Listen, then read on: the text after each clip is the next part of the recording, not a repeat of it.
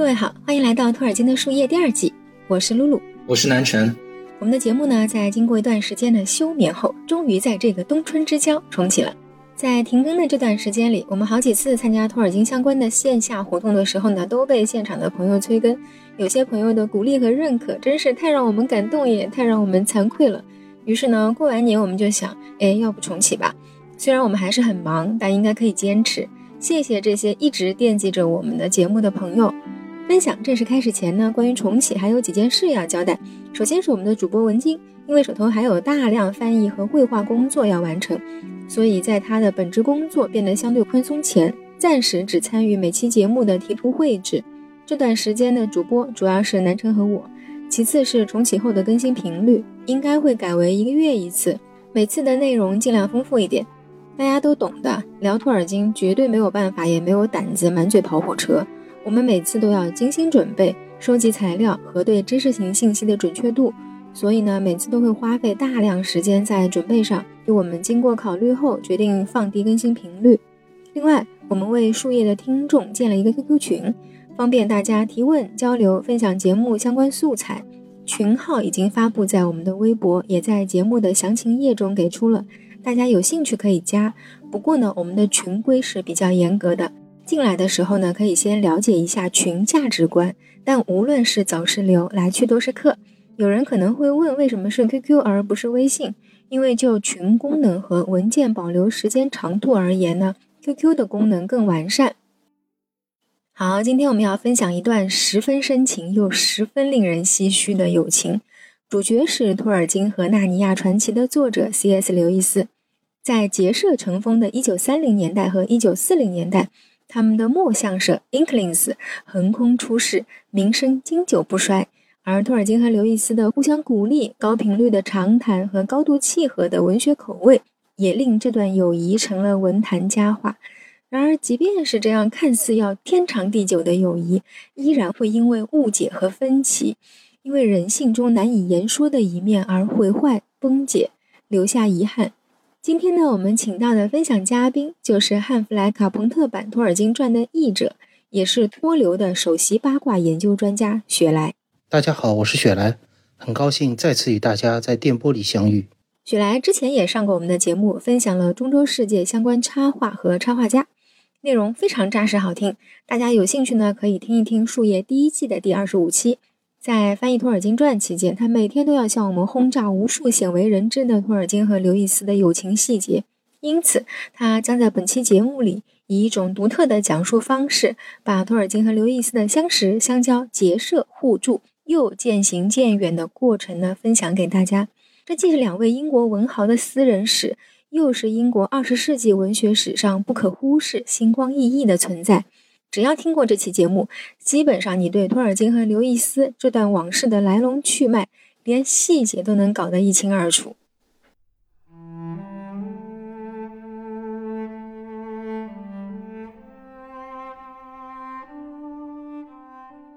今天给大家分享的是托尔金与刘易斯。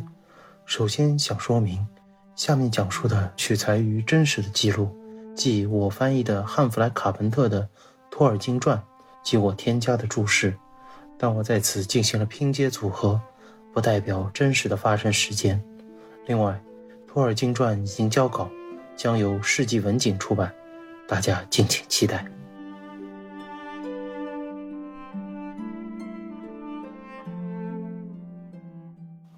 很多人都知道《魔戒》的作者托尔金和《纳尼亚传奇》的作者 C.S. 刘易斯。不少人知道他们有过一段深厚又传奇的友谊，讲述他们的友谊却是一件又简单又困难的事情。简单，因为仅仅用几句话就能概括其历程。他们在一九二六年认识，一九二九年，托尔金拿出《精灵宝钻》手稿与刘易斯分享，他们开始深交。一九三一年，与托尔金一番谈话后，刘易斯重新皈依基督教。一九三零年代。围绕他们形成了墨象社 Inklings 这个文学团体。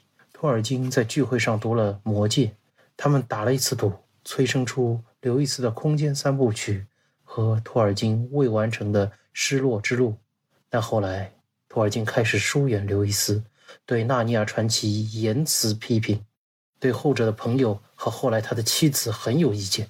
刘易斯却还在1961年提名托尔金为诺贝尔奖候选人，直到1963年刘易斯去世，这段友情结束。但我明白，大家想知道的不止这些，大家想了解为什么？为什么托尔金的态度会急转直下？背后到底发生了什么？我们却发现这些问题怎么都说不清，可能是永远找不到答案了。即使福尔摩斯横空出世，他也会发现这次的案件很棘手。他先去询问颇有权威也颇有名气的传记作家汉弗莱·卡本特，越来越觉得这一位的证词有点主观。他在刻意放大托尔金与刘易斯，乃至于他们的共同好友查尔斯·威廉斯。有嫌隙的一面，放大托尔金的嫉妒情绪，似乎这一切都是托尔金争风吃醋导致的。于是福尔摩斯直接去找当事人，又和刘易斯聊了，发现后者对其中的原因也是丈二和尚摸不着头脑。于是直接找托尔金谈话。福尔摩斯敏锐的洞察力让他察觉到托尔金本人的话也不能百分百相信。聊得越多，发现越多前后矛盾的地方。托尔金说自己无法认同《纳尼亚传奇》这样的书，但为什么又把这套书送给心爱的孙女看？他说自己讨厌《纳尼亚传奇》中的预言，但看看他的著作，《尼葛的叶子》不就是预言吗？他说很遗憾，刘易斯没皈依天主教，皈依了圣公会，但他自己的妻子女儿不也慢慢不去教堂，他也不原谅他们了吗？他说反感刘易斯娶了二婚的女人，离过婚对基督徒是大忌。但他儿子克里斯托弗不也离婚再娶了吗？所以托尔金到底在想什么？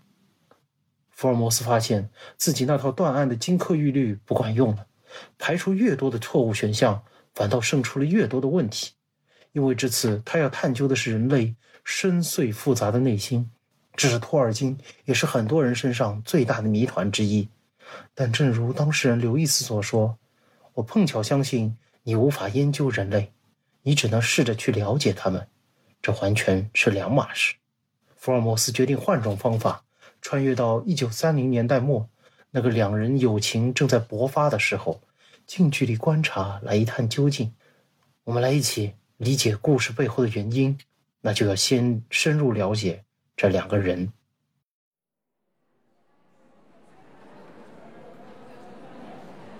我们来到了一九三零年代末期的牛津，来到了诺斯莫尔路上，这是托尔金当时居住的地方。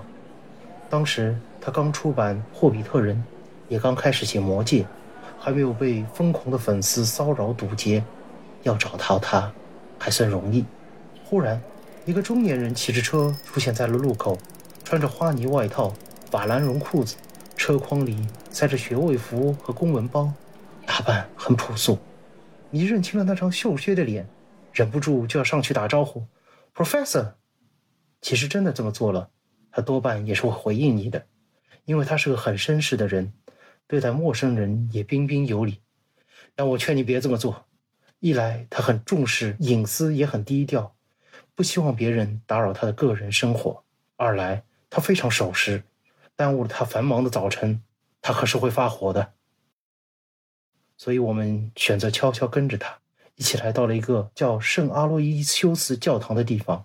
这是为数不多在牛津的罗马天主教堂之一。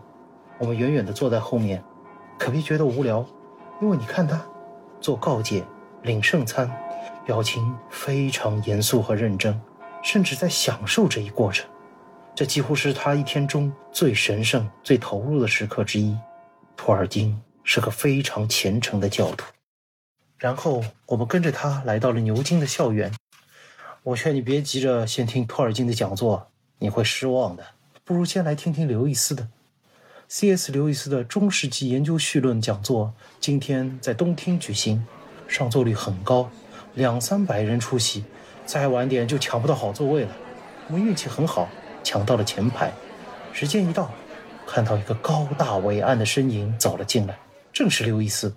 你看到刘易斯和托尔金一样穿着朴素，也是法兰绒裤子，不过宽松的仿佛大了一号似的，而且明显褶子都没烫平，有些不修边幅。他浑厚又嘹亮的声音一亮相，你就知道不一般了。身边的同学有句评论让你印象深刻，这简直像波特酒和葡萄干布丁的声音。声音只是开场，好戏还在后头。虽然刘易斯说的是中世纪。但他旁征博引，像说贯口一样，一会儿一段古罗马诗歌的名篇，一会儿一段英国浪漫主义诗人的佳句，再穿插几个北欧神话故事、几个双关语和小笑话，大家听得如痴如醉，连你都被他的学识征服了，不禁问：他怎么什么都知道？真是一本活字典。旁边同学又搭话了：“哎，你可不知道了。”刘易斯对古典学、英国文学、神话传说乃至神学都非常精通，他很多书甚至童话故事都要读个好几遍，每一遍都认真做记录，往下记忆力很好，几乎过目不忘，简直就是天生做学问的材料。这同学对刘易斯如此了解，你倒留心起来。原来他叫乔治·塞耶，是刘易斯很欣赏的学生，将来还会成为刘易斯的朋友，你赶紧和他结交。这对将来混进刘易斯和托尔金的朋友圈很有用。听完讲座，赶紧去赶下一场。托尔金的贝奥武甫讲座的第一讲才是我们的重头戏。时间一到，托尔金准时进来，大家还在聊天呢。他环顾一圈，突然大吼一声：“What？” 这句话是古英语当中的“听”的意思。全场安静了下来。大家都愣了，不知道发生什么。有些人还以为他说 “quiet”，就是安静的意思。托尔金笑笑解释说：“啊，这让你们吓了一跳。这是贝奥武甫开头第一句。其实让大家安静也是原作者的目的。有了这句话，游吟诗人才能让坐在宴席最远处的听众也放下手中的蜜酒，瞬间安静下来。接着。”托尔金继续用古英语背诵贝尔伍夫。你知道，这个人后来声称自己不喜欢戏剧，但你感觉这不是实话。你还知道，他其实年轻时表演过戏剧，写过剧本，就算现在也经常陪着家人或是刘维斯他们看戏。他应该是非常喜欢戏剧表演，那抑扬顿挫的声音，绘声绘色的动作表情。好像他正在幻想自己在中世纪北欧的长屋中，作为游吟诗人向大家吟诵。讲到后来，他闭上眼睛陶醉了。你感叹，托尔金是真喜欢贝奥武夫。但正是讲解文本的时候就没那么有趣了。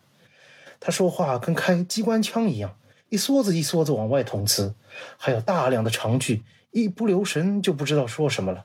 他讲到某些关键词汇，就两眼放光，反反复复讲解其演变过程和含义，不管下面的人老茧都听出来了。有常年听托尔金讲座的研究生给你咬耳朵，这套讲义他都用了好几年了，一直老一套，没怎么改过。摇摇头，难怪刘易斯能在几百人的讲堂讲课，托尔金的听众却一直只有几十号人。讲座终于结束了。托尔金一般会留一下，解答学生的问题。你赶紧找机会上去混个脸熟。讲什么不露怯呢？别担心这问题，你可以问个无关痛痒的语言或北欧神话的问题，然后表现出对托尔金作为语文学家水平的赞叹，以及对北欧神话的喜爱。就这样，托尔金肯定会喜欢的，因为他最热爱的自己的身份就是语文学家，而不是作家。而他对北欧神话和文化的热爱，世人皆知。就这样，你逐渐和刘易斯·托尔金还有塞耶混熟了。在塞耶的引荐下，四个人一起在老英语小孩酒吧喝个酒。你知道自己不是基督徒，肯定没法真正进入他们的圈子，同时又才疏学浅，怎么才能进一步让他们接纳你呢？很简单，送礼，送吃的。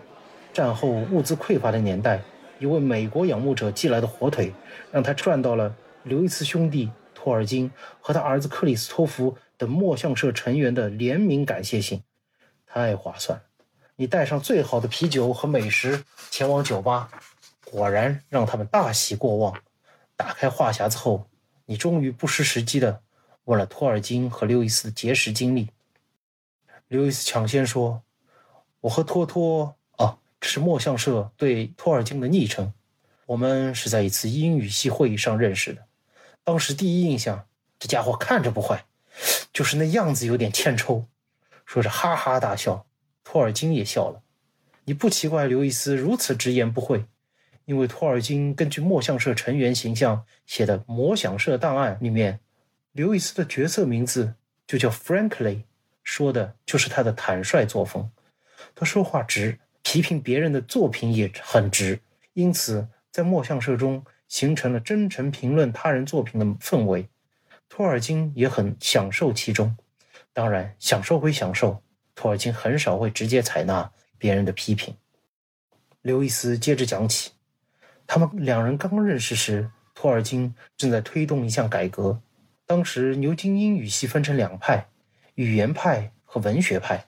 语言派重视乔叟、贝尔伍甫等以前的英语文学，以研究语言文字为主。托尔金无疑是其中的铁杆。文学派重视莎士比亚。和以后的英国文学，以研究文学作品为主。刘易斯虽然是中世纪专家，却是文学派的。托尔金希望改变这一对立局面。哦，这段内容你听得有点无聊，但我提醒你提起精神，因为这不仅是两人友谊的起点，可能也是解开两人友情走向终点之谜的钥匙。刘易斯接着说：“我刚踏上社会，就被含蓄警告。”永远不要相信一个教皇至上主义者，也就是天主教徒。我刚进入英语系就被直接警告，永远不要相信一个语文学家。没想到我结识的托托，他两者都是。啊，你赶紧打圆场！不不不，其实我看到你们的共同点更多，你们都喜欢交朋友，对待朋友一片热忱。你说托尔金是合群的人，其实这句话也能用在你身上。因为你会不遗余力的帮助朋友，而且又相信越来越多的朋友聚在一起才最好，这才有了墨象社这个群体。你们也都很风趣幽默，你会写关于托尔金的打油诗，托尔金也会写关于你们的。最重要的是，你们都喜欢北欧神话，喜欢精灵和巨龙。在这个浪漫主义诗歌和现实主义小说流行的当下，这样的文学作品太少了。托尔金和刘易斯忍不住大声鼓掌。刘易斯抢过话头：“你说的太对了，我不由得想起那个夜晚，大概是一九二六二九年底吧。我和托托回到我莫德林学院的房间里，我们聊巨人，聊诸神，聊阿斯加德，一直聊到凌晨一点。我好像身处北方天空和瓦尔基里音乐编织的梦幻之中。我觉得我和托托从那天起才算真正认识。”你听着，其实知道这不是全部。那时刘易斯还只是把托尔金视为第二等亲密的朋友，还不如他的童年伙伴亚瑟·格里夫斯可以聊更私密的话题。不过没事，刘易斯和托尔金后来见面越来越多，还成了托尔金家里的客人。他们会成为第一等密友的。刘易斯继续说：“那晚我们相互评论对方的诗歌，后来。”托托把他的一首神话长诗给我看，我读得如痴如醉。好久没这么快乐的夜晚了。即便这不是我朋友的作品，而是我随手在书店里读到，我也会喜欢的。托尔金听着，似乎有点动情。他说：“杰克，这是朋友们对刘易斯的昵称。我一直欠他一笔债。多少时间以来，他是我故事唯一的听众。”我一直想写一部献给英格兰的神话，里面有我的语言，有我热爱的精灵，但我觉得我的故事没法见人，我的想法太荒唐。是杰克让我知道这些不只是私人爱好。我给他的诗歌讲的是一个叫贝伦的凡人和一个叫露西安的精灵公主的爱情冒险故事。同样，这篇东西我前不久交给出版社，有个读稿人竟然说里面的凯尔特名字太扎眼。嘿，这根本不是凯尔特名字，这些名字才是我细心设计的精华。这种眼神活该被扎。刘易斯说：“哎，不过我要泼泼冷水。我觉得托托这首诗虽然总体很精彩，但一些细节值得商榷，主要是塞得太满，不够流畅，就像刚吃完早饭就急着在胸前挂满珠宝的阔太太一样。”刘易斯说到这里就停不下来。他对诗歌非常有研究。其实他的梦想是成为诗人，而非小说家。托尔金面露不快说：“杰克，我非常感谢你支持我、欣赏我的作品，甚至可以说你是我作品的助产士。但我自己一直是你作品的读者而已。虽然有些作品我不欣赏，但我不会试着纠正你的写作。我也希望。”刘易斯摆摆手：“好了好了，我知道了。我此前怎么说来着？”没人能影响托尔金，你不如去影响一只潘塔斯奈奇怪兽。你知道潘塔斯奈奇是刘易斯卡罗尔笔下的幻想怪物。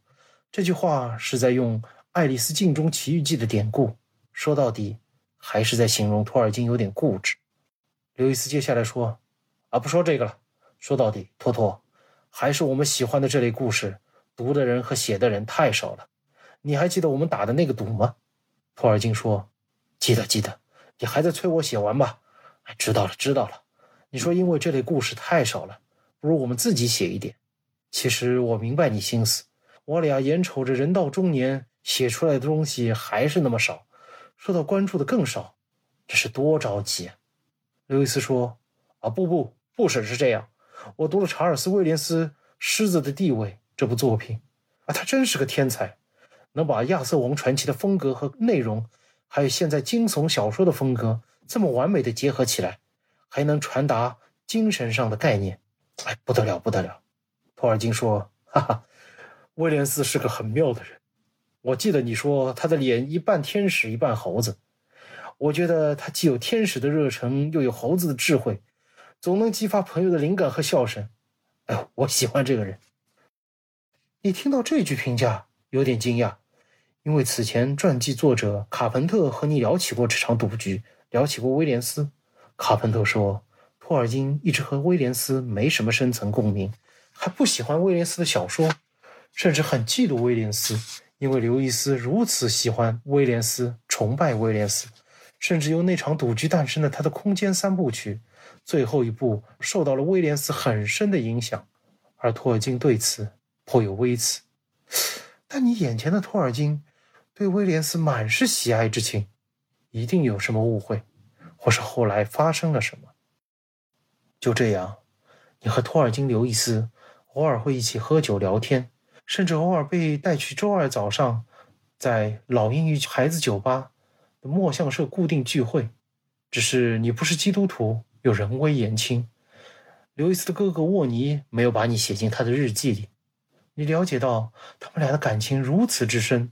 每周一上午，托尔金都会去刘易斯的房间找他，两人聊院系政治，聊对方的诗歌，聊神学，聊上几个小时，然后一起去东门酒馆喝一杯。你了解到，刘易斯对托尔金的新霍比特人，也就是后来的魔戒，投入了巨大的热情。那时候正是二战灯光管制，刘易斯半夜里摸着黑，艰难寻找方位。只是为了走到托尔金家和他讨论魔戒。托尔金会在墨象社聚会上读魔戒手稿新写好的一章，这是这一时期的保留节目了。每周四晚上，在莫德林学院刘易斯的房间里，大家九点后陆陆续续赶来。托尔金急急匆匆走进房间，有时会踩到地毯上的烟灰，悄悄地蹭掉。刘易斯不修边幅，倒不肯打扫这些烟灰。还说什么他们有助于保养地毯。人到齐了，刘易斯的哥哥沃尼端上他泡好的茶，大家点上烟斗或香烟。刘易斯低吼一声：“没人拿什么东西来读读吗？”然后不自觉地看向托尔金。威廉斯也带着期待的眼神，他也是魔界的忠实拥趸。但其他人就没这么有兴趣了。律师欧文·巴菲尔德听着听着打了哈欠。显然没听进去。现场还有刘易斯和托尔金的医生兼好友，大家戏称他是庸医。这人名叫哈佛德。他听了几句，忍不住问：“此前的情节是什么来着？”在场各位中，只有刘易斯听得最认真。他听到弗罗多被大蜘蛛希洛扎晕过去，好友山姆决定为了他独自完成护戒使命时，忍不住流下了热泪，说。托托，你这不只是一部好作品，这是一部伟大的作品。我希望你有朝一日写完，这将是本世纪最伟大的名著。但有人不领情，雨果·戴森大吵大嚷地说：“啊，什么伟大名著？我觉得无聊透顶。现在到了聊天说笑话的时间了吧？”托尔金没睬他，继续读了下去。雨果·戴森继续不客气地打断，瘫坐在沙发上，吵着说：“哦，上帝，别又是一个精灵！”刘易斯看不下去了，闭嘴，雨果。古镇长说：“哎，继续，托托。”托尔金已经被雨果搞得不好意思了，说自己这一章读完了。刘易斯为了打圆场，读了自己的手稿。谁回了家？Who goes home？说的是地狱的事情。托尔金冷冷一笑，说：“不如叫雨果的家，Who goes home？” 全场轰然大笑，连雨果自己都忍不住笑出来。这个矛盾就这么化解了。后来《魔戒》出版了，刘易斯为朋友又是写宣传简介，又是连写两篇书评，里面全是溢美之词，这是做到了仁至义尽。但立马出现了不和谐的声音，有很多人因此把对刘易斯的敌意转嫁到了《魔戒》身上。有评论说，除非这是一部传世之作，不然谁受得起宣传简介中狂轰滥炸式的赞美？刘易斯自己也预料到这点，知道自己参与了太多宗教论战，树敌很多，对托尔金说：“使用我的文字前，请三思。我是个极度也越来越遭人厌恶的人。我的名字也许对你弊大于利。你从这句话中，简直听出了自己已经遍体鳞伤，还要为朋友挡子弹的悲壮感。你又发现，其实那时托尔金对刘易斯也是非常热情的支持。”刘易斯为他们的赌局写的《空间三部曲》，你读了，其实觉得情节平平，说教味道又太重，算不上什么好作品。托尔金却不遗余力的称赞，积极让与自己长期合作的艾伦与昂温出版社出版这套书。出版社五个读稿人只有一个给予肯定，但架不住托尔金软磨硬泡，终于委托旗下的暴力海出版社出版了。托尔金还认真为刘易斯的事业奔波。他所在的莫顿学院有两个英语讲习教授的位置，他自己当了一个，主动游说，想让刘易斯做另一个。可惜刘易斯作为宗教护教家以及小说家已经小有名气，很多牛津教授担心他把课堂变成宗教讲堂，又反感他写小说不务正业。最终刘易斯没能如愿选上，后来参选牛津其他讲习失败，转头申请了剑桥的讲习。刘易斯习惯了在牛津和沃尼他们家人在一起，对于剑桥有些犹豫。托尔金也是和他促膝长谈，坚定了刘易斯的想法，还主动联系朋友给刘易斯张罗在剑桥的房间。此时已是一九五四年，按照卡彭特的说法，以及后来托尔金自己一些书信的说法，他对刘易斯的态度应该是冷淡下来了。但你目睹这些。丝毫看不出友情破裂的迹象，真的是摸不着头脑。两人的交情如此深厚，他们在墨象社之外还有各行各业的共同朋友。唐纳德·斯旺是当时小有名气的作曲家，经老婆推荐读了《魔戒》，顿时一见倾心，谱写了几首相关的曲子。他后来与托尔金见了面，托尔金一辈子都很喜欢音乐，老婆弹琴也不错，不禁对斯旺的乐曲高度赞赏。说自己写的词配不上曲子，不过他对加拉德瑞尔送别护戒队的那首《那玛丽》不太满意，哼了中世纪宗教的格里高利圣咏，建议改成这种神圣庄严的风格。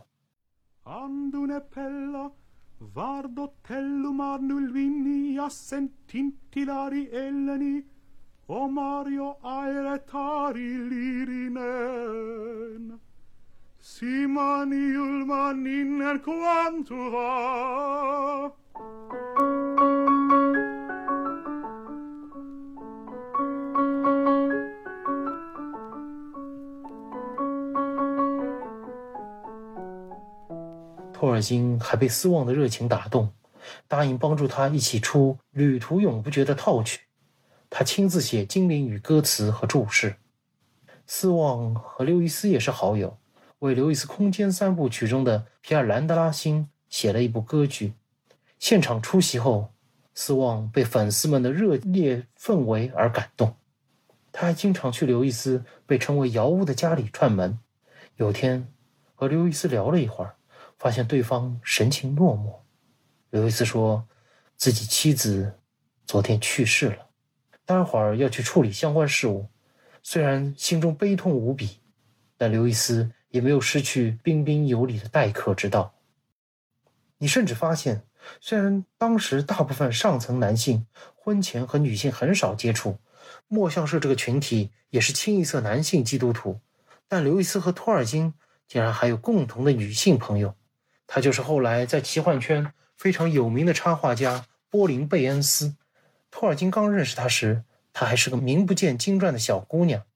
托尔金对最初给他的哈莫农夫贾尔斯所做的插画不太满意，出版社赶鸭子上架。拉来了贝恩斯，没想到托尔金对他的画作一见倾心，觉得这种富含中世纪韵味又轻松有趣的画风很适合自己这本小说，说这不仅是图画，还是与我作品比肩的另一篇杰作，甚至引用朋友的话说，自己的小说相较之下简直成了画作的注解。你高度怀疑这些损友里面就有刘易斯。因为后者坚持要给他的小说《狮子女巫》和《魔衣橱》，也就是《纳尼亚传奇》出版的第一本画插图时，托尔金推荐了贝恩斯。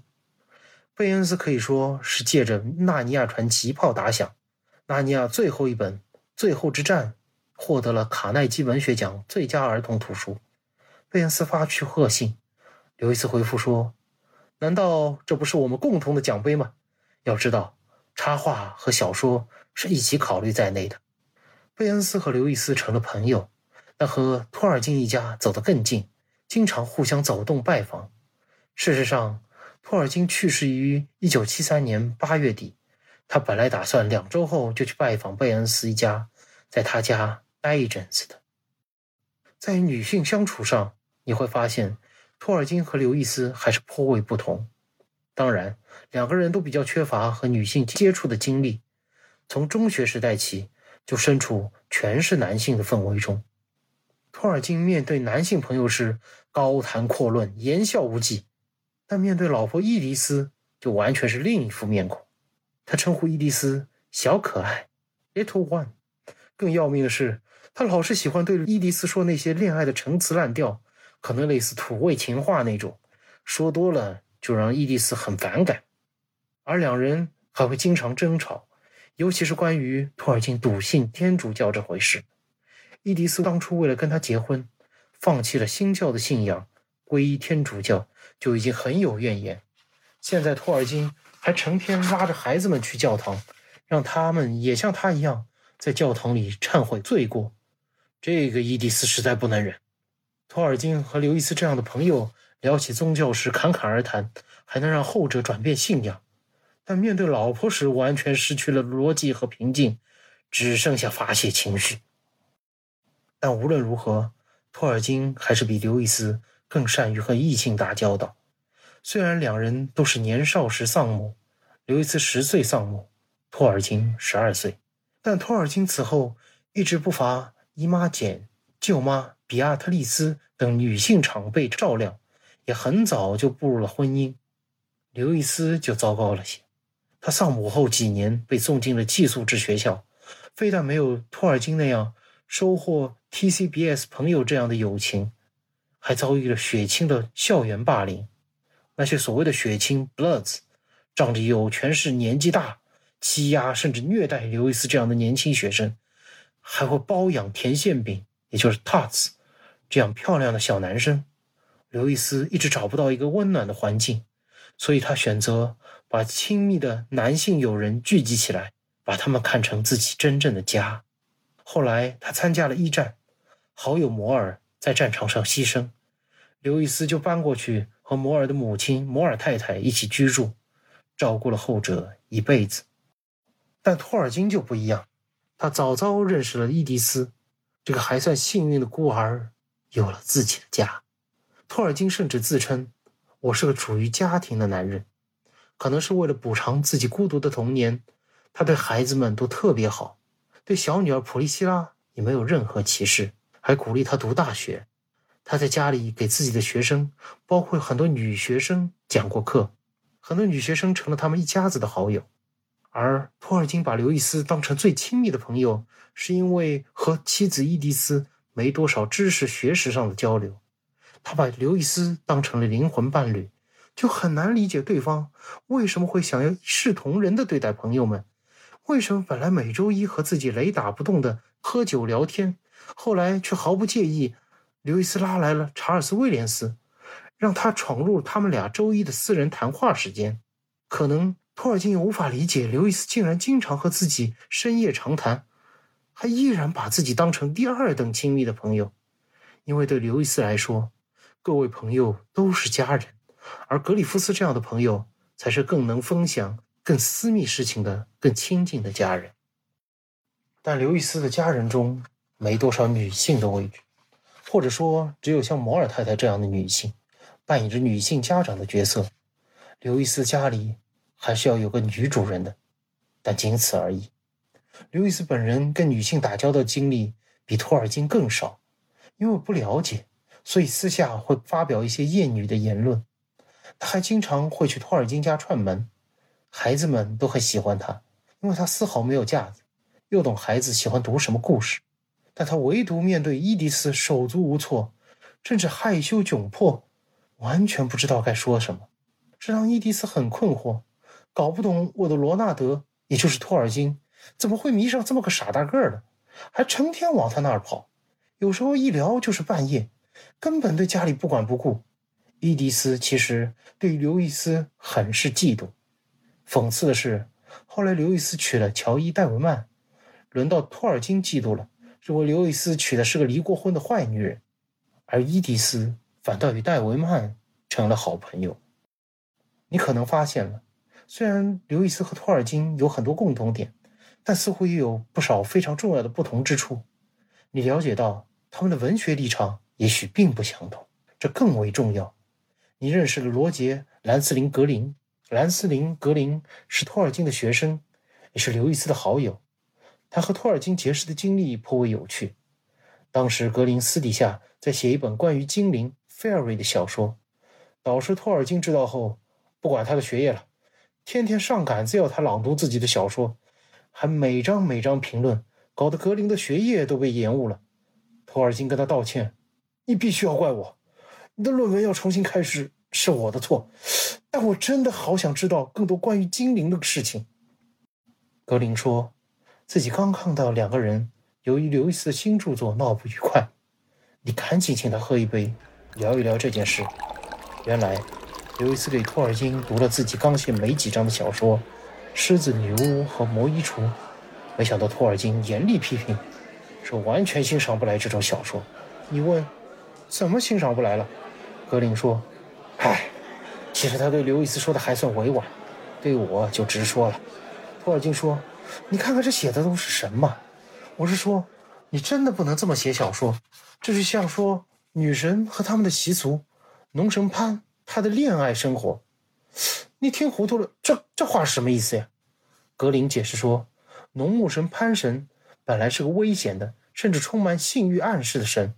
如果在儿童故事里，只怕会杀了甚至强奸了主人公。但刘易斯把它简化成一个故事里的符号，托尔金觉得接受不了。神话中是什么样的，就该是什么样的。格林接着说：“你也知道刘易斯这个人，他其实很看重朋友对自己作品的评价。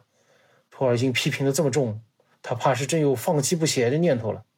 你当然知道刘易斯并未放弃，还写完了，而且一写就是七本，还成为了世界级的奇幻经典。但此时此刻听到这么说，你还是很紧张，就问：那怎么办？真就不写了？”格林笑笑说：“当然没有，这还得亏我。”刘易斯还是继续写了下去，但忍不住约我出来问我：“托托非常不喜欢我的新书，我真要放弃吗？你也听我读过，这书真的没有好看的地方了吗？”我回答：“不，这本书不只是好看，言下之意，这是本伟大的著作。哎，现在杰克估计还在闷头继续写吧。”听了格林的叙述。你忽然认识到，托尔金和刘易斯的文学立场差别比你想的大多了。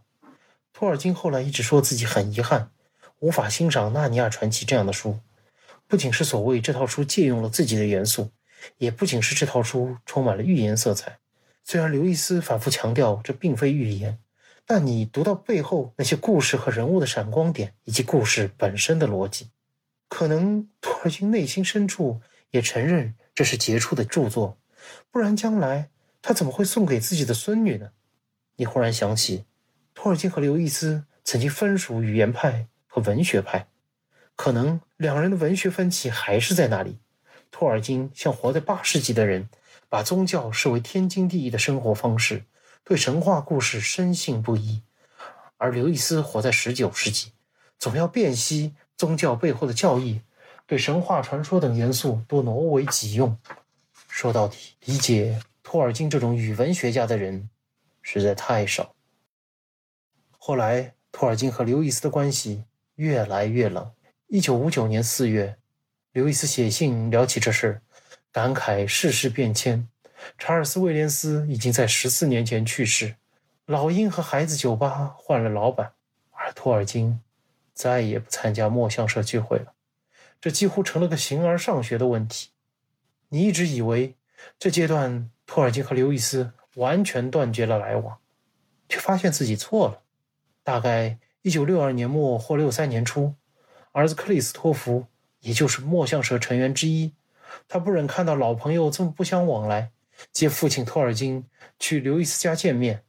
两人见了以后，气氛非常尴尬。用克里斯托弗自己的话说，像分居的两人终于碰头一样，对对方都没什么好说的。事情有了转机，虽然代价很沉重。一九六三年七月，刘易斯突然心脏病发作，一度昏迷。托尔金大约两周内去看了还在恢复中的刘易斯。八月，刘易斯出院后，托尔金主动去了他家。虽然两人聊的只是文学，聊了亚瑟王之死，你感觉这段友情的结束就像很多感情的结束一样，没经历过什么大吵大闹、暴风骤雨，却是如凌迟一样。一刀刀把心中的热血割了出去，虽然感情还在，但双方都知道回不去了。终于，一九六三年十一月，刘易斯去世了。托尔金出席了葬礼，却拒绝为他写讣告，拒绝为他写纪念文章。刘易斯死后，托尔金又开始写日记。他只有在心情极度低落和绝望时。才会写日记。你知道这阵子托尔金悲痛欲绝，更知道已经很难从他这里得到新的线索了。于是过了一段时间，你去找了哈佛德，那个曾经大家嘴里的庸医，现在却是墨象社中唯一和托尔金经常来往的朋友啊！当然要除开克里斯托弗以外。正好哈佛德刚和托尔金一起去教堂做了弥撒，送托尔金回了家。这是这阵子两个人的习惯。哈佛德说：“托托今天心情很差，其实他这一阵子状态都不好，感到非常孤独。”我对他说：“你应该去做忏悔来安抚自己。”他答应了，还说：“你正是我该有的那种医生。”今天他做完告解，跟我说，觉得自己像是一棵到了晚年的大树，本来和其他老人一样。只是感觉一片片树叶在离自己而去，但失去了杰克，像是树根被砍了一斧子。你不禁感叹：托托心里还是有杰克的。哈佛德说：“是啊，杰克病危的时候，我亲耳听到托托跟杰克的养子，也就是戴维曼和前夫的儿子说：‘你已经没了妈妈。如果杰克发生什么的话，你可以过来跟我住。’要知道。”托托还没忘记对戴维曼的反感。你看到托尔金最后几年过得很孤独，尤其失去了妻子以后，他经常会去以前和刘易斯吃饭的东门酒馆，有时是带着孙子西蒙一起。西蒙是儿子克里斯托弗和前妻的孩子，克里斯托弗主要陪着第二任妻子和后来的孩子们，而前妻又总是工作繁忙。托尔金为了不让孙子西蒙。太过孤独，尽可能多陪着他。有次，西蒙看到爷爷神情落寞，天真的问他：“爷爷，你怎么了？你是要哭了吗？”托尔金说：“爷爷没哭，只是觉得有点孤独。还有，我我在想你奶奶。你知道，他想念的可能不只是奶奶。没有了刘易斯，离开了至交好友，托尔金撰写《精灵宝钻》的步伐慢了下来。他发现自己行动越来越不便，更糟的是，越来越难集中精神，只能玩纸牌接龙打发时间。只是也会经常懊恼浪费了时间。一位美国的教授克莱德·基尔比联系上了他，愿意协助他完成《精灵宝钻》的写作。托尔金大喜过望，跟基尔比说起以前刘易斯是怎样鼓励自己写完《魔戒》的，以为自己终于又找到了另一个刘易斯。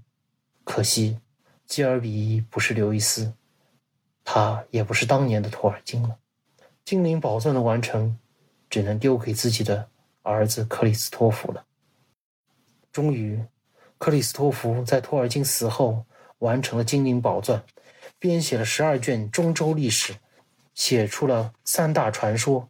随后，在二零二零年撒手人寰，最后一个墨象社成员离开了人世。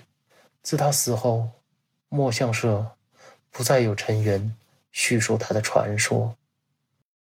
你眼倦长思，关于托尔金和刘易斯为何走到一起，成为最亲密的好友，又是为何分开？你似乎明白了很多，又似乎什么都没明白。有人这么评价他们俩，你觉得用来形容他们说不清道不明的关系，尤其是文学上的关系？再适合不过了。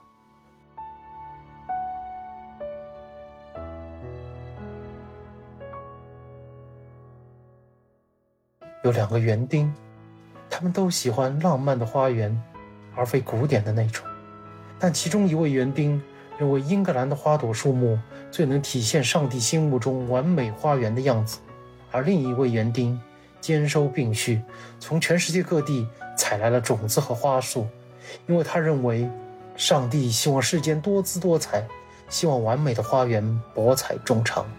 第一位园丁恼怒了，他认为第二位没有恪守天道，拒绝进入他的花园。虽然第二位园丁对第一位的花园赞赏不已，这真是件憾事，因为他们的花园都是如此精彩，又有如此多的世人在他们门前观望，他们或是爱之入骨。或是厌之刻骨，但没人能忽略这些美景的存在。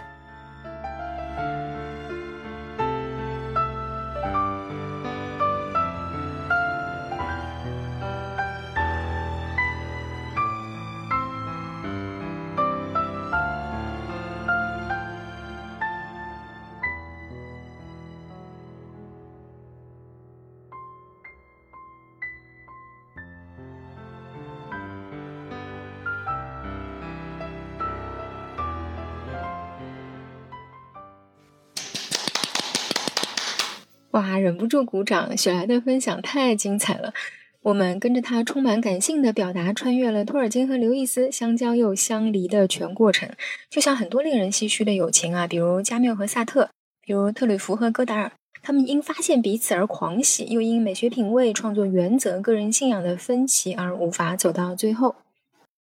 好的，雪莱已经向我们展示了很多托尔金和刘易斯交往中的特写，而南城呢将进一步把镜头拉近，与我们分享一个托尔金与刘易斯感情迅速升温的标志性时刻。雪莱呢已经通过一个假想时空里的戏剧化推演呢，对托尔金和刘易斯的故事呢做了大致的概括和生动的演绎。个人呢感觉特别特别的传神，有种身临其境的感觉啊！而且呢，这样的手法也是托尔金和刘易斯惯用的。就像雪莱之前提到的，语言派的托尔金和文学派的刘易斯呢，看似是完全不同的人。之所以能走到一起呢，是因为两个人都对古冰岛文化或者说古北欧神话和语言呢很感兴趣。一九二六年的时候呢，托尔金成立了 Coolbite，也就是吃媒人读书会啊，和同号呢来探讨古北欧相关的语言和传说。刘易斯呢，因为兴趣加入其中，开始和托尔金的人生产生交集。战后的托尔金呢，失去了两位少时的挚友啊，唯一幸存的挚友 Christopher Wiseman 呢，也和托尔金渐行渐远。先前苦心创作的传奇与神话呢，也是没有人可以分享了。随着托尔金和刘易斯之间距离的拉近，刘易斯成了托尔金精神世界的依托。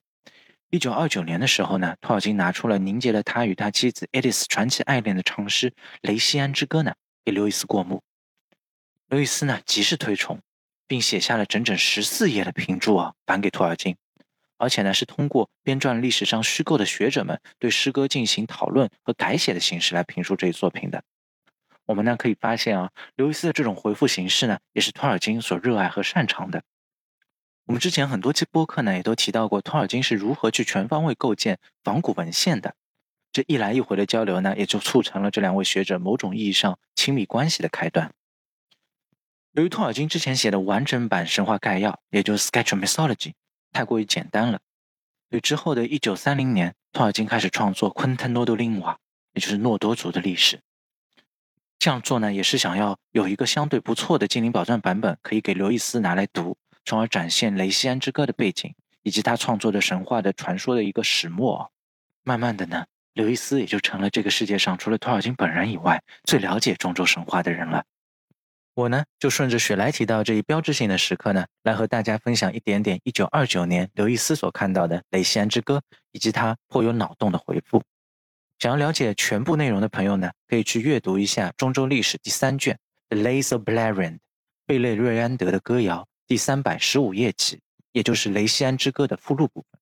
首先呢，给大家朗读一下刘易斯看到的《雷西安之歌》的开头。A king there was in olden days, his golden crown did brightly blaze. With ruby red and crystal clear, his meats were sweet, his dishes dear.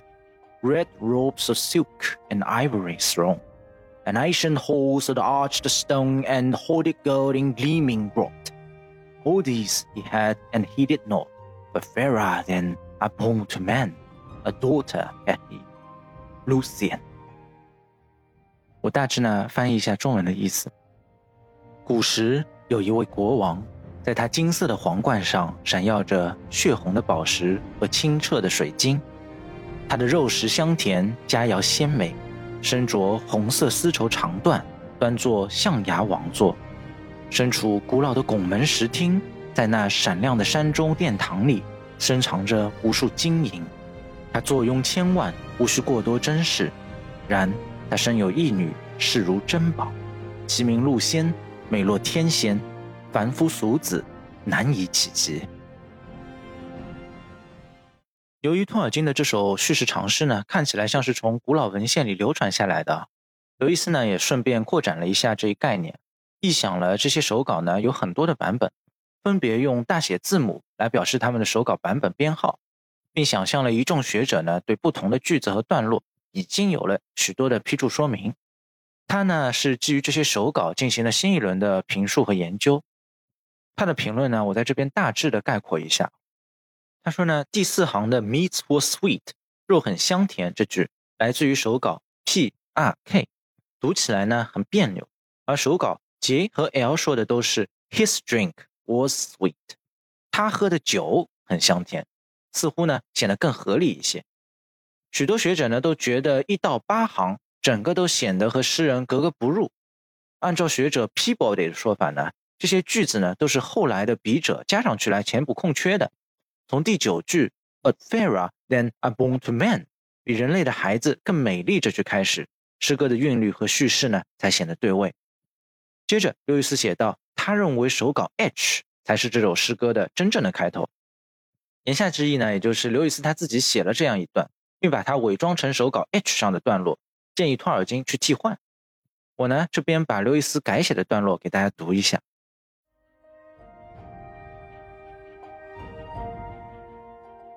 That was long since in ages old, when first the stars in heaven ruled. They dwelt beyond land, where loneliness yet held the land. A great king calmly and the crown. The gold was woven in his gown. The gold was clasped about his feet, the gold about his waist did meet, and in his many pillared house, many a gold bee and ivory mouse. and ember chessmen on their field. Of copper many a drinking horn, dear purchased from shine unicorn. They pied with gold in gleaming rod. All these he had extra. 解释过来呢，就是在古老的彼时，当星辰出在穹苍间运转，当孤寂仍旧笼罩世间，在 b r o s l a n 大地之外，这个 b r o s l a n 呢，也就是 Beleriand 在那个时期的名称啊，在 b r o s l a n 的大地之外，住着一位伟大的国王，他头戴王冠，身着镶着金边的衣衫，足旁堆满金银，腰间缠绕金带。在他那有许多柱廊的屋子里，有许多金子做成的蜜蜂和象牙做成的老鼠，更有琥珀做的棋子们身处棋盘，有许多铜做的号角用作酒杯，极为珍贵，从不易发现的独角兽那得来，还有许许多多诸如此类的珍宝堆砌在那晶莹闪烁的山中殿堂里。小偷爷爷呢，在后文评论到说，尽管如 Carpenter 在托尔金传里写的，托尔金并没有采纳刘易斯的任何意见，但他觉得刘易斯的这段评述呢，促使了托尔金改写了《雷西安之歌》的开头。其中比较明显的就是在改写的版本里出现了 “In many pillared halls of stone”，在有许多柱廊的岩石大厅里。这句诗句呢，似乎呢就来自于刘易斯建议的 “And in his many pillared house”。在他那有许多柱廊的屋子里，这句话。然而更有意思的是呢，这句诗句呢，最终出现在了魔戒里，Gimli 来描述 Durin 的厅室以及 Moria。也就是说，Moria 的多柱之厅堂呢，很有可能就来源于刘易斯对 Dorias 梅尼国斯他的一个想象。顺便插一嘴啊，魔戒里的这首诗歌呢，被一个非常优秀的歌者叫 Urilia。呃，我不知道我读了对不对啊？我也不是特别擅长读精灵文。呃，拼法是 E U R I E L L E 啊。这位歌者呢，他编成了一首非常好听的歌曲。我个人觉得他声音真的像天籁一般，仿佛像天边来的。可能很多剑迷都听过，我在这边给没有听过的朋友们顺便安利一下这位歌者以及他的这首《Songs of During》。下面呢，我朗读一下托老修改后的开头。A king there was in days of old, a man yet walked upon the mould. His power was ruled in carven's shade, his hand was over glen and glade. His shields were shining as the mould, his lungs as keen as steel were hewn. Of silver grey his crown was rolled the starlight in Spanish court, and silver thrilled his trumpets long beneath the stars in challenge strong. Enchantment did his realm involve with might and glory, wills and toll, he wielded from his ivory throne in many pillared halls of stone. 古时有一位国王，早于凡人行走于大地之上，他的全能已然遍及地下的洞厅，他的双手可以触及幽谷与密林，他的盾牌光洁如月，他的长矛削铁如泥，他的王冠密银打造，他的旌旗印有星光。他的号角闪亮，银光闪烁，星辰之下声势浩荡。他的国度由环绕的魔法庇护，他的力量，他的光荣，他的财富不曾有故事述说。他端坐于象牙王座之上，执掌着他的权威，栖身于有许多柱廊的岩石大厅里。接下来呢，我们再分享一下《雷西安之歌》第三部分的其中一个段落。以及刘易斯对其的改写，区别于第一个段落的地方在于呢，这一部分的交锋展现了两位学者的不同偏好。该段落呢，描述了西迁精灵中的一位族长 Single，也就是我们提到很多次的灰精灵的精灵王啊，也就是露西恩的父亲。他呢，在去往神域瓦里诺的旅途中呢，在森林里遇到了一个女神 m i l i a n 然后被她的歌声给迷住了，从而呢，与这位女神一眼万年，一起坠入了梦乡，放弃了西渡的机会，扎根在了中州。就是这样一个故事。这首诗呢是这样说的：Yet all his king now marched away as old tales tell to seek the bay. On the last shore of mortal lands, where mighty ships with magic hands they made and sailed beyond the seas. The gods they bade to lands of ease and gardens fair where earth and sky together flow. and none shall die, but single stay enchanted still. One moment to hearken to the thrill of that sweet singing in the trees. Enchanted moments such as these, from gardens of the god of sleep, where fountains play and shadows creep, come and count as many years immortal lands with many tears his people seek him ere they sail, while single lessons in the dale. Thereafter, but an hour, him sings. She finds her where she lies and dreams, pale million with her dark hair, upon a bed of leaves. Beware, there slumber and sleep is twained. He touched the tresses, his mind was drowned in a forgetful deep, and dark the years ruled ere his sleep. 正如古老的故事所言，当他所有的亲族都前去港湾，远离凡尘最后的海岸， 那儿有他们用巧手打造的强大船只，载着他们去往海的彼岸。神灵们邀请他们去往怡然的乐土、优美的花园，那儿天地同寿，无人将遭遇离世之痛。但 Single 留了下来，他被林间的甜美歌声所吸引，迷恋至深。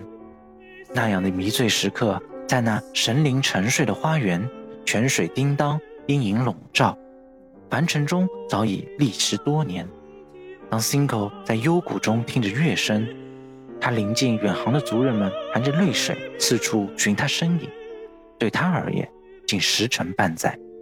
他发现了他的藏身之处，那是女神 Million，以及她那白皙的面容和乌黑的秀发。他正酣睡在林中由叶子编成的床上，做着美梦。小心！他伸手触碰了他的发梢，亦随他坠入了深深的梦境之中。睡梦深深，时过境迁。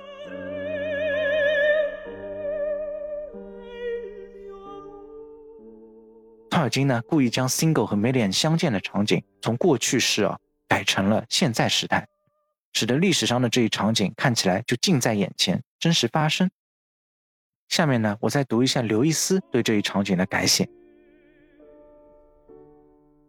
And long he stood, and long he stood. Too many a day was hanged and held, his people seeking ere they sail. Then, finding not, take ship with tears. But after long tale of years, Though but an hour to him it seemed, he found her where she lay and dreamed.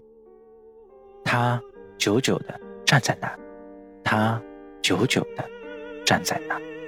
他的族人们在他们起航之前，带着猎犬四处喊叫着他，搜寻他，仍然不见踪影，只得含泪悲伤的离去。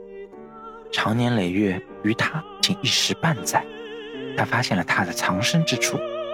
与之坠入梦境。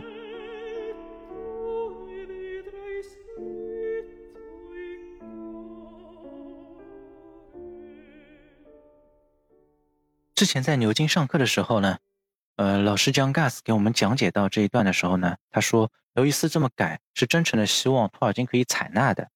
他的改写呢，也特意用了托尔金原诗的格律和音节，而不是他自己比较喜欢的 Rhyme Royal 的这种格律。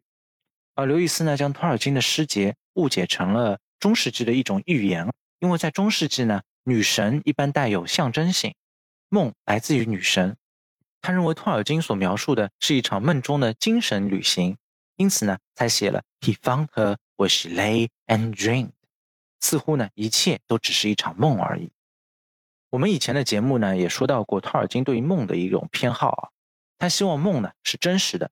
甚至是可以用来穿越的诗意旅程啊，而刘易斯对于中世纪寓言的偏好和运用，在这边呢也显而易见了。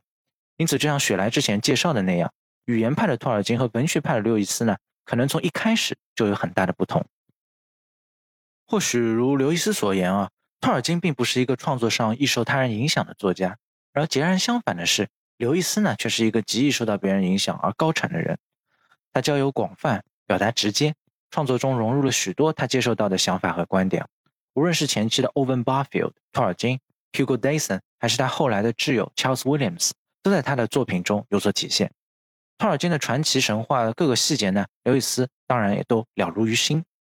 他的空间旅行小说《沉寂星球》系列里呢，不仅主角有很多托尔金的影子，连这本书里很多名字的构建啊，都深受托尔金的影响。比如呢，刘易斯把深受 Bentwon 腐化和统治、被神切断了联系的地球命名为 Zulcandra，T H U L C A N D R A。如果将这个词拆开呢，便可以发现 Thul 指代的是 silent，也就是沉寂的意思；Candra C A N D R A 也就是 planet 星球的意思。所以呢，Sukandra 也就是沉寂星球。而 Su T H U L 这个前缀呢，里面包含了宿 T H U，也就是宿屋。这个名字大家是不是很熟悉呢？它便是托尔金那个时候正在创作的时间旅行故事《失落之路》里的反派，当然也是我们前面提到很多次的《雷西安之歌》里的反派。他呢，就是 Sauron 早期的名字，恰巧和刘易斯的 Bentwon 同样是堕落天使、撒旦式的角色。与此同时呢。两个故事里都将 bent，也就是弯这个词用作了概念，影射罪恶。我们知道托尔金的失落之路呢，也就是我们现在所熟悉的努门诺尔的故事，它其实说的也就是亚特兰蒂斯的毁灭。当然，托尔金通过这个故事也完成了平世界到弯世界的一个转变。因此，我们可以知道，托尔金和刘易斯都将这个弯这个词作为了一个罪恶的概念影射。刘易斯这样做呢，他不单单是因为他对托尔金在做的事情知之甚深、推崇备至，他这么做更是一种激励啊，他想激励他去完成他多年艰辛的创作。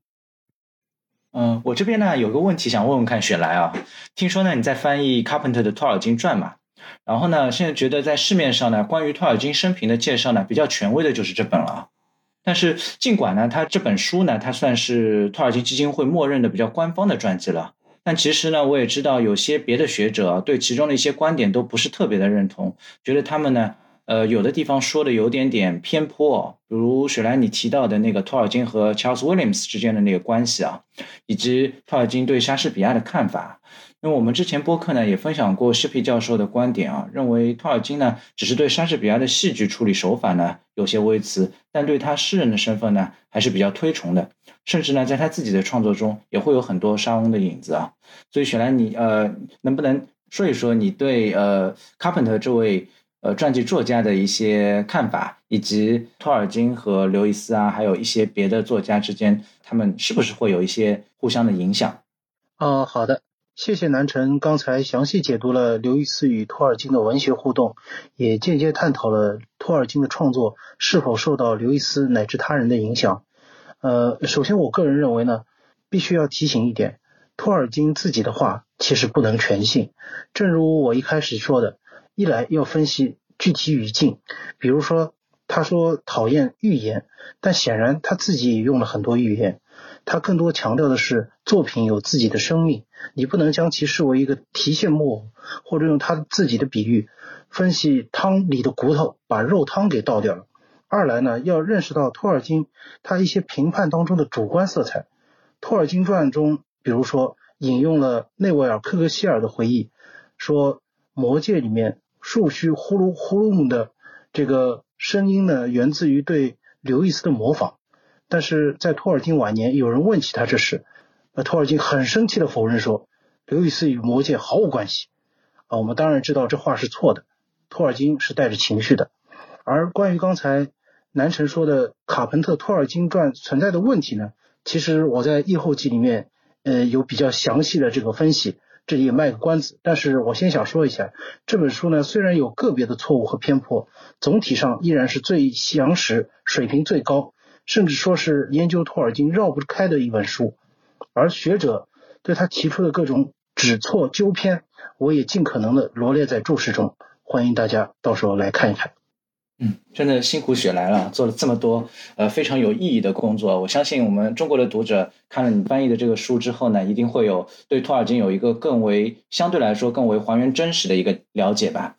所以方不方便雪来推荐一下，除了托尔金传呢，以及另外一本就。《托尔金世界大战》这两本书之外，还有没有一些其他的一些值得推荐的书籍可以供我们的听众去阅读？就关于托尔金传记这方面的内内容。呃，好的。呃，首先呢，我要打个招呼，这真的不是我被文景收买了。但是呢，文景即将出版的《中州缔造者》这本书，我觉得很值得一读。我原本呢以为这只是配合牛津托尔金展推出的一本展册，但没想到不仅图片华丽，文字部分同样非常精彩。我有理由怀疑，这是卡彭特之后史上第二次有学者的话有机会使用了托尔金的家庭档案。这些档案的话，一般学者是无法得见的。我们看到，在《中州缔造者》里面收录了那本记录用功一小时就能换伊迪丝一个吻的那个狗粮笔记本。其实还有很多内容，比如托尔金幼年时口述的贺卡，还有托尔金父亲母亲的一些记录，这些都是首次公开，不容错过。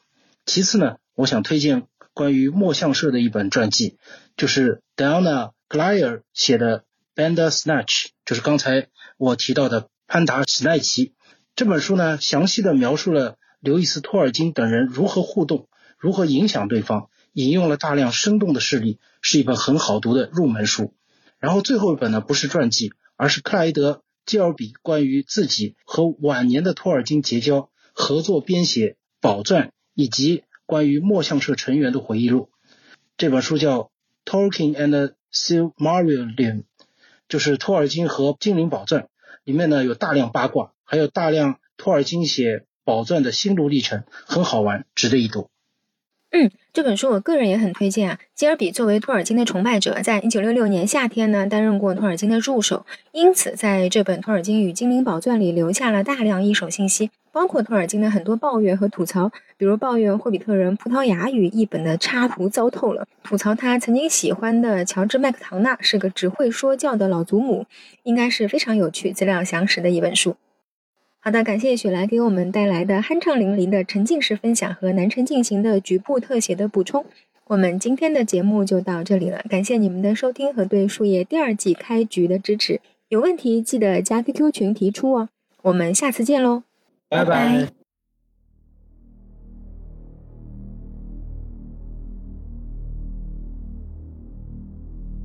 A king he